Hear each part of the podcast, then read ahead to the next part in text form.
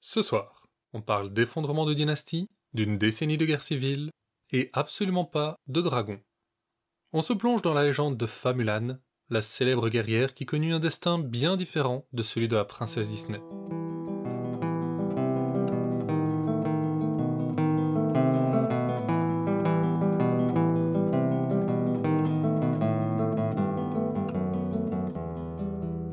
Vous écoutez Contes des Soirs Perdus, l'émission qui vous fait découvrir les contes et mythes que vous ne connaissiez pas encore et vous replongeant ceux que vous aviez peut-être oubliés.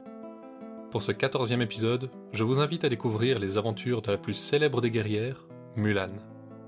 L'histoire de Mulan est plutôt une légende, celle d'une fille courageuse qui sacrifia tout par dévotion envers son père et sa famille.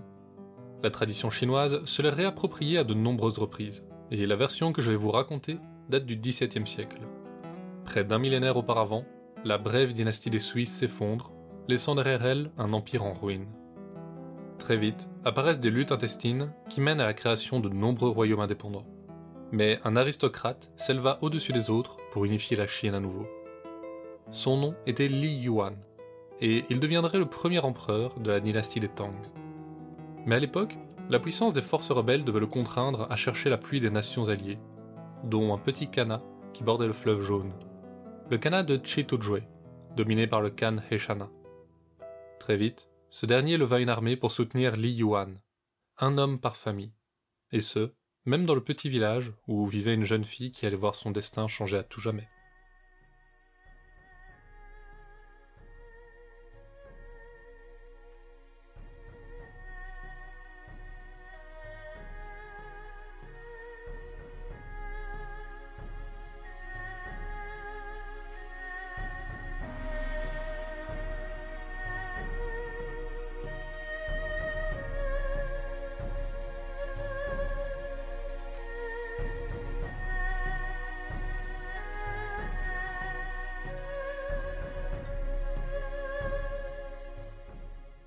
Eh bien, chère sœur, tu m'as l'air distraite. Un garçon t'aurait-il tourné la tête? Faut-il que mère contacte la marieuse? Comme tous les jours, Mulan travaillait avec sa sœur sur un des petits métiers à tisser à pédales que possédait la famille. Comment peux-tu penser à de telles futilités? Le Khan a ordonné qu'un homme par famille rejoigne ses troupes. Ça veut dire notre famille aussi. Si c'est la volonté du Khan, et qui ira? Notre frère n'a que sept ans, et père des larmes mouillèrent les yeux de la jeune fille. Sa sœur posa une main apaisante sur son bras. Père ira très bien. Il a déjà vu des guerres et s'en est toujours sorti. Père est malade. Son corps est fatigué de toutes les guerres qu'il a vues. Il ne reviendra pas. Après un silence, la sœur ajouta Nous ne sommes que des femmes, Mulan. Nous devons nous en tenir à ce qu'on connaît et espérer son retour. Mulan ne répondit pas. Dans son esprit, commençait à se former un projet insensé. Ce soir-là, elle alla voir ses parents. Père, vous êtes un homme extraordinaire, mais les guerres du passé vous ont usé. Vous ne reviendrez pas de celle-ci. Mais moi, je vous ai observé toute ma vie. Je possède des talents que pas une fille ne peut se vanter d'avoir. Je suis rapide avec une épée, et je monte mieux que n'importe quel homme du village. Je suis rusé, je m'en sortirai. Le père, en entendant ces mots, se leva d'un bond, furieux. Il n'arrivait même pas à croire qu'ils aient cette conversation. Il n'était pas question que sa plus jeune fille connaisse la guerre. Il s'apprêta à quitter la pièce quand sa femme l'attrapa doucement par la manche. Mon cher époux, notre fille a raison. Votre corps est épuisé, mais elle est forte. Elle s'en sortira. Il fallut une bonne partie de la nuit pour le convaincre, et le reste pour adapter son armure à la fine stature de Mulan. Sa sœur coupa délicatement ses longs cheveux de soie. Tout le monde au village savait que la famille Fa n'avait pas de fils de l'âge de combattre. Alors, elle partit avant le matin, et voyagea seule pour rejoindre les troupes directement au camp. Pendant plusieurs jours, elle suivit la route difficile qui longeait le fleuve jaune, pour finalement atteindre l'immense campement du Khan Heshana. À son arrivée, elle fut présentée au général, qui l'observa d'un œil dédaigneux. Le ventre serré, elle se dressait aussi haut que ses quinze ans lui permettaient, affichant toute l'assurance qu'elle pouvait trouver en elle. Mais le général se contenta de lancer Celui-là sera bon pour la ligne de front. Mulan n'était vue que comme de la chair à canon. Pendant plusieurs semaines, elle s'entraîna avec les autres soldats de l'armée de Chitujue. et arriva bientôt le jour de la première bataille. Mulan était dévoré par l'angoisse. Un soldat plus âgé, la voyant, lança moqueur. Eh bien, gamin, terrifié par le combat, tu aimerais peut-être rentrer chez tes parents. La jeune fille lutta alors pour faire disparaître la peur de son visage, et répondit. Je n'ai jamais peur. Au loin, le général hurla des ordres, et elle reprit le cri de ses camarades sans en avoir entendu un mot. L'heure était venue, et elle s'élança avec les autres. La bataille était féroce, mais avec sa petite taille et son agilité, Mulan manœuvrait aisément au milieu de ces grands guerriers portant de lourdes armures. Avec une efficacité redoutable, elle éliminait ses ennemis sans qu'ils ne parviennent à la toucher. Bientôt, les troupes du Khan remportèrent leur première victoire. Mais de nombreuses autres batailles suivirent. Les combats s'enchaînaient inlassablement, et même en dehors de ces derniers, la vie était difficile. Les privations étaient constantes, les nuits courtes. Et Mulan, plus encore que les autres, ne connaissait pas de répit, toujours inquiète que son identité soit découverte. Pourtant, au milieu de ce chaos, elle ne se contenta pas de survivre. Elle prospéra. Toujours attentive aux tactiques mises en place, elle consacrait chaque instant libre à tout apprendre de la stratégie militaire. Toujours en première ligne, loin des officiers, c'était désormais elle qui menait ses compagnons. Et les hommes qui la suivaient étaient ceux qui se sortaient le mieux des combats. Même le général, qui ne l'avait regardé que comme de la chair à canon, lui accordait désormais sa confiance, écoutait et même recherchait son avis. L'armée n'avait pas connu une seule défaite majeure, et Mulan commençait à penser qu'elle pourrait vraiment rentrer chez elle, et peut-être même se marier. Mais ses espoirs ne devaient pas durer. Les troupes du Khan finirent par se heurter aux rebelles Chia, les plus redoutables guerriers de Chine, menés par le général Do Jiande. Alors que l'affrontement approchait, Mulan sentit que quelque chose n'allait pas. Les rebelles étaient chez eux, ils connaissaient le terrain, et il n'y avait même pas besoin de le connaître pour voir qu'ils n'étaient pas favorables aux troupes alliées. Quand les cris de guerre retentirent et que les ennemis dévalèrent les collines, elle comprit que la victoire n'était même pas une option. Tout ce qu'ils pouvaient faire était se battre pour s'en tirer. La bataille fut sanglante, et une écrasante victoire pour les rebelles Chia. Nombre des compagnons de Mulan moururent ou furent faits prisonniers, ce qui, sous les Chia, était un sort moins enviable que le premier. La guerrière, elle, faisait partie des seconds. Au fil des années, elle s'était forgée une solide réputation, et elle fut amenée à la tente du général. À nouveau, l'angoisse serra ses entrailles. Cette convocation ne pouvait signifier qu'une exécution immédiate. Mais lorsqu'on la fit entrer dans le pavillon, sa surprise fut telle qu'elle oublia sa peur. Comment était-ce possible? Face à elle, installée sur le siège central, ne se tenait pas le général, mais une femme. Une femme qui, comme elle, portait arme et armure mais celle-ci ne portait aucun déguisement, et tous semblaient la respecter profondément. Qui est-ce? murmura Mulan. Qian Yang, répondit une voix derrière elle. Elle était la fille du général Jiande, mais seule sa propre valeur au combat lui valait le respect qu'on lui témoignait. Faites-le avancer, que je vois à qui j'ai affaire. Toi, je t'ai vu pendant les combats. Tu te battais plus férocement pour protéger la vie de tes hommes que la tienne un tel guerrier ne sera pas traité comme un vulgaire prisonnier. Menez-le à une tente, et assurez-vous qu'il ait de quoi manger et se laver. Mulan n'arrivait pas à croire qu'elle échappait à l'exécution. On la mena à la tente, mais dans un premier temps, elle ne parvint pas à se détendre. Jusqu'à ce qu'on amène l'eau chaude. Depuis des années, elle n'avait pas eu un instant de paix. Elle se laissa glisser dans le bain, savourant de pouvoir enfin se défaire du déguisement qui était devenu comme une deuxième peau. Enfin, elle coula dans le lit et s'endormit profondément. Au matin, Do Xianyang fit irruption dans la tente. Mulan se redressa et fit un geste vers l'armure de son père. Tu n'auras pas besoin de ça. Viens, j'ai quelque chose à te montrer. Elle déposa des vêtements de femme et sortit. Mulan la rejoignit rapidement, habillée d'une simple robe. Dans le camp, des regards interloqués de la part des prisonniers se levaient vers les deux femmes, particulièrement vers Mulan. Chan Yang l'emmena pour une longue marche jusqu'au sommet d'une colline voisine. Là, elle lui montra ce que cette dernière cachait. Des rires d'enfants montaient d'un petit village, en tout point semblable au paisible hameau du Kana de où avait grandi Mulan. Des paysans partaient au champ, pendant que les femmes tissaient, et, dans les rues, des enfants zigzaguaient entre les bêtes de somme. C'est pour eux que nous nous battons. Nous sommes en paix ici, mais nos ennemis veulent venir détruire tout ça. J'ai besoin de gens comme toi pour m'aider à les défendre. Joins-toi à moi, protégeons-les ensemble.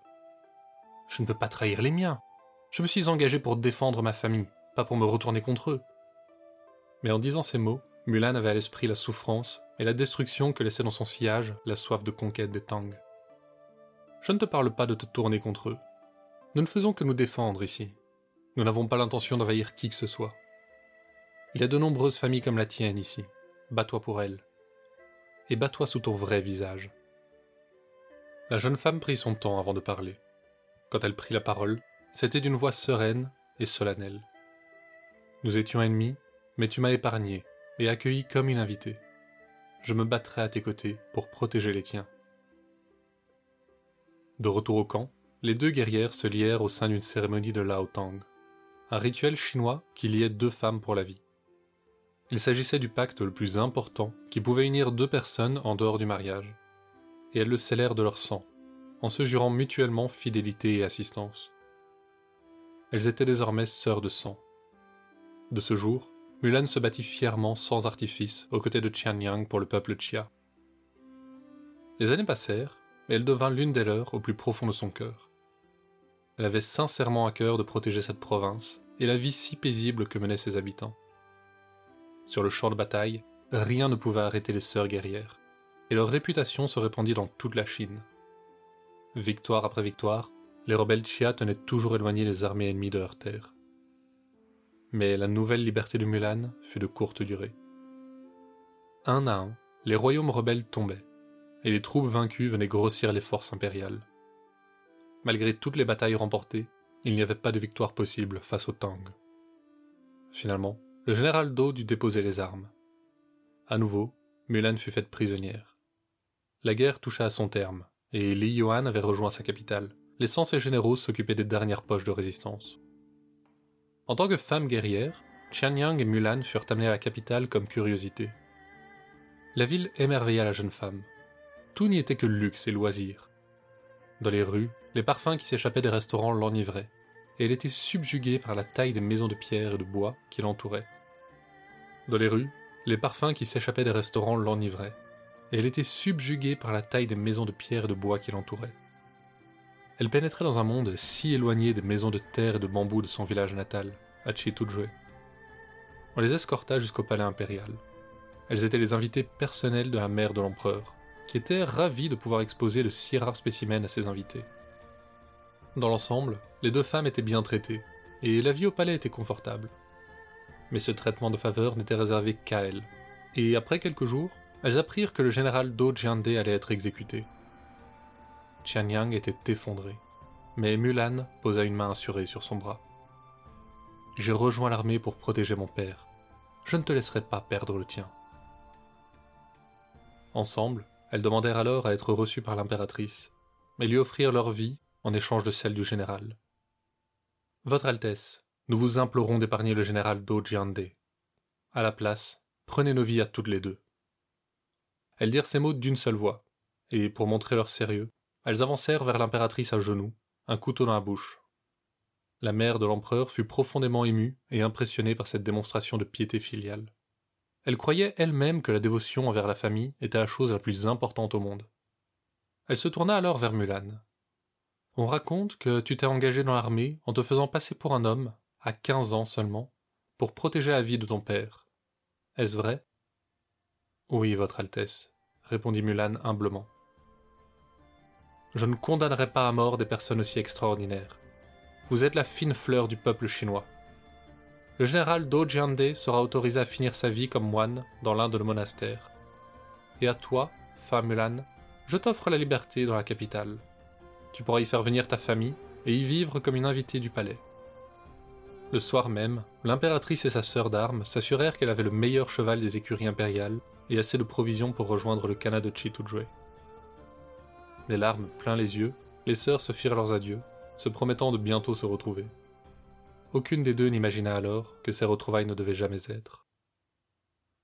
Après toutes ces années, elle retrouva le fleuve jaune qui avait guidé ses premiers pas il y avait maintenant douze ans. La route ne lui semblait plus si difficile désormais. Une joie tranquille lasse l'enveloppait. Elle avait réussi. Elle n'avait pas seulement protégé sa famille, elle revenait en vie à la maison. Mais elle sentait aussi au fond d'elle une certaine appréhension. Elle était trop vieille pour espérer se marier.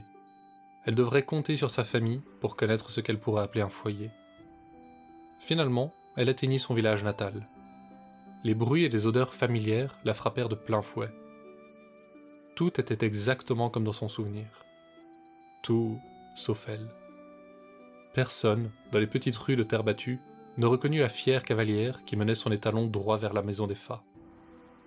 Ou plutôt, vers ce qui avait été la maison des Fats. Quand Mulan passa la porte de son foyer, elle vit qu'une autre famille vivait là.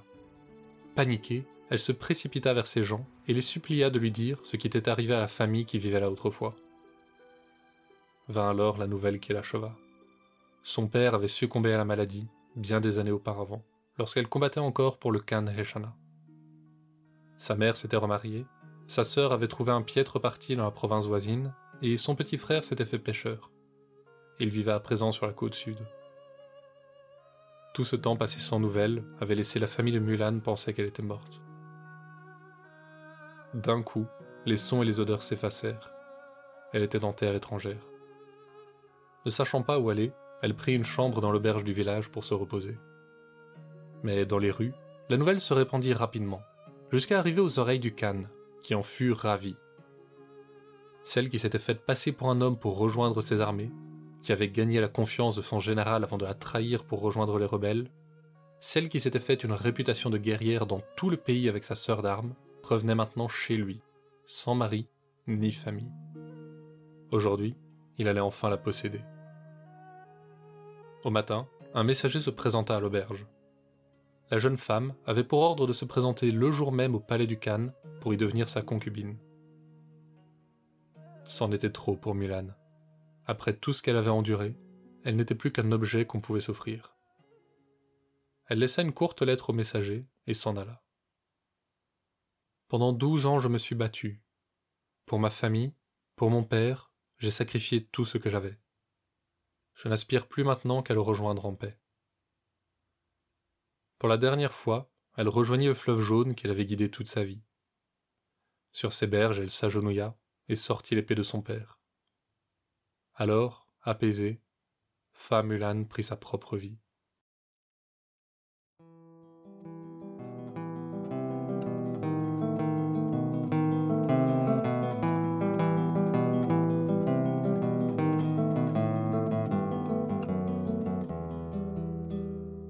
La guerre n'est jamais tendre pour ceux qui vivaient là où elle éclate.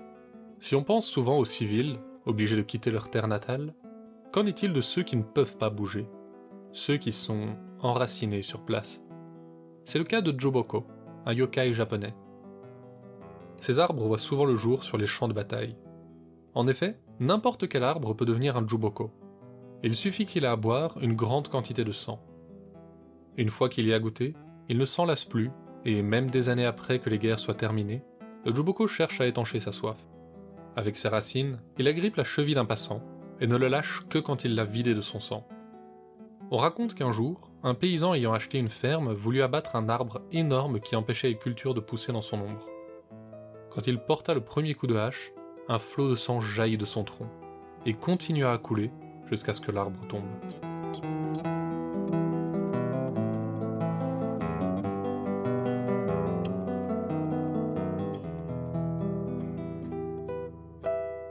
L'histoire de ce soir provient du roman des Sui et Tang, une œuvre composée sous la dynastie des Qing. C'est l'une des réécritures les plus célèbres de l'histoire de Mulan, et celle où elle connaît le sort le plus tragique. Mais malgré tout son héroïsme, Mulan n'est pas à voir sous l'angle moderne de la femme forte et indépendante, car cela nierait une grande partie de ce qui fait l'essence de son héroïsme, le sacrifice. Aujourd'hui, il est courant de voir des femmes dans l'armée, et le trope narratif de la femme forte qui aspire à autre chose que ce que sa nature de femme lui promet, est encore plus courant. Mais la Mulan traditionnelle n'entre pas dans cette catégorie. Elle ne désire pas partir à la guerre, vivre la vie d'un homme, elle ne se bat pas pour la gloire, et pas même pour elle. Elle souhaite vraiment vivre la vie d'une femme de son temps, se marier et fonder un foyer. Mais pour protéger sa famille, elle sacrifie ses propres désirs. Quand elle rentre chez elle, après douze années de guerre, elle n'a plus aucun espoir de vivre cette vie qu'elle aurait souhaité avoir. C'est cette abnégation qui fait toute la profondeur du personnage de Mulan et qui fait qu'au fil des siècles, son histoire continue d'être contée. C'est tout pour ce soir. Conte des Soirs Perdus est une création de Lloyd Blake avec l'aide de Billiana Blake. Vous pouvez nous suivre sur Facebook et Instagram pour plus d'histoires sur les créatures du folklore. L'émission sort sur vos plateformes de podcast, y compris Deezer et Spotify. Et si vous nous écoutez sur Podmust ou Apple Podcast, n'hésitez pas à nous laisser un avis pour qu'on puisse continuer à améliorer l'émission. Malheureusement, pour un temps, l'émission ne sortira plus qu'une semaine sur deux, afin de maintenir et améliorer la qualité des épisodes, tout en s'occupant des autres aléas de la vraie vie. Examen, job, tout le reste. Mais pour se faire pardonner, la semaine prochaine, on traverse la mer de Chine vers le Japon, pour non pas deux, mais trois contes traditionnels de la région. On verra que vos obsessions peuvent parfois vous sauver la vie, même si elles impliquent d'absolument tout couvrir de chats, et qu'un amour suffisamment fort ne peut qu'être renforcé par la mort.